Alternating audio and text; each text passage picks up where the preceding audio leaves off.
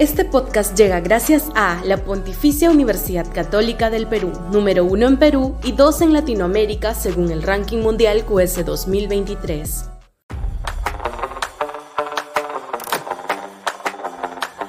El ocaso de las ideologías y la crisis de los partidos. Sudaca, Perú. Buen periodismo. Es casi imposible pensar en la resurrección de los partidos políticos en el Perú bajo este contexto global de decaimiento de las ideologías, el aglutinante partidario por excelencia. El ocaso de las ideologías es un tema complejo y fascinante que ha sido abordado por muchos pensadores a lo largo de la historia.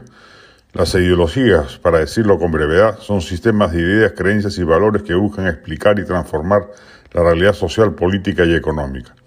Estas ideas se originan a partir de las experiencias y necesidades de la sociedad en un momento histórico determinado y se propagan a través de la educación, la religión, los medios de comunicación y las organizaciones políticas y sociales.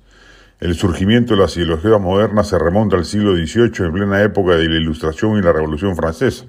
Durante este periodo se desarrollaron diferentes corrientes de pensamiento que buscaban una explicación racional y científica de la realidad y que promovían la libertad, la igualdad y la fraternidad como valores fundamentales.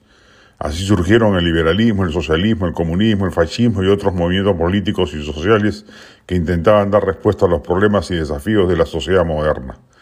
Pero con el paso del tiempo, estas ideologías comenzaron a perder su fuerza y su capacidad de movilización. Esto se debió a una serie de factores que fueron erosionando su credibilidad y su capacidad para explicar la realidad. Uno de estos factores fue el fracaso de las experiencias socialistas y comunistas en el siglo XX.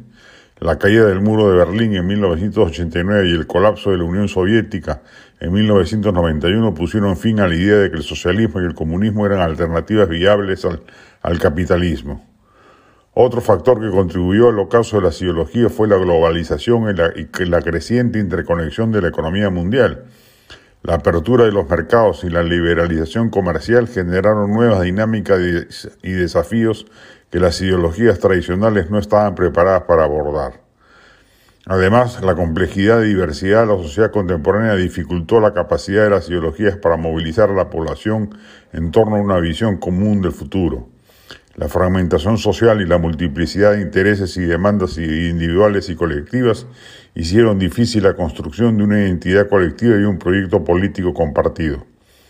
Por otro lado, el surgimiento de nuevas formas de comunicación y la democratización de los medios de información permitieron una mayor pluralidad y diversidad de opiniones y puntos de vista.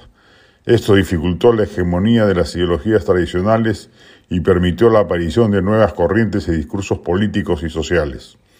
En este contexto, el individualismo y la apatía política se han convertido en rasgos característicos de la sociedad contemporánea. Muchas personas se sienten desencantadas con la política y con las ideologías tradicionales y prefieren centrarse en sus intereses individuales y en su bienestar personal. Este podcast llegó gracias a AFE, operador logístico líder en el mercado peruano que brinda servicios de almacenaje, transporte de carga, courier y COMEX. Los puedes ubicar en www.afe.pe. Este podcast llega gracias a la Pontificia Universidad Católica del Perú, número uno en Perú y dos en Latinoamérica según el ranking mundial QS 2023.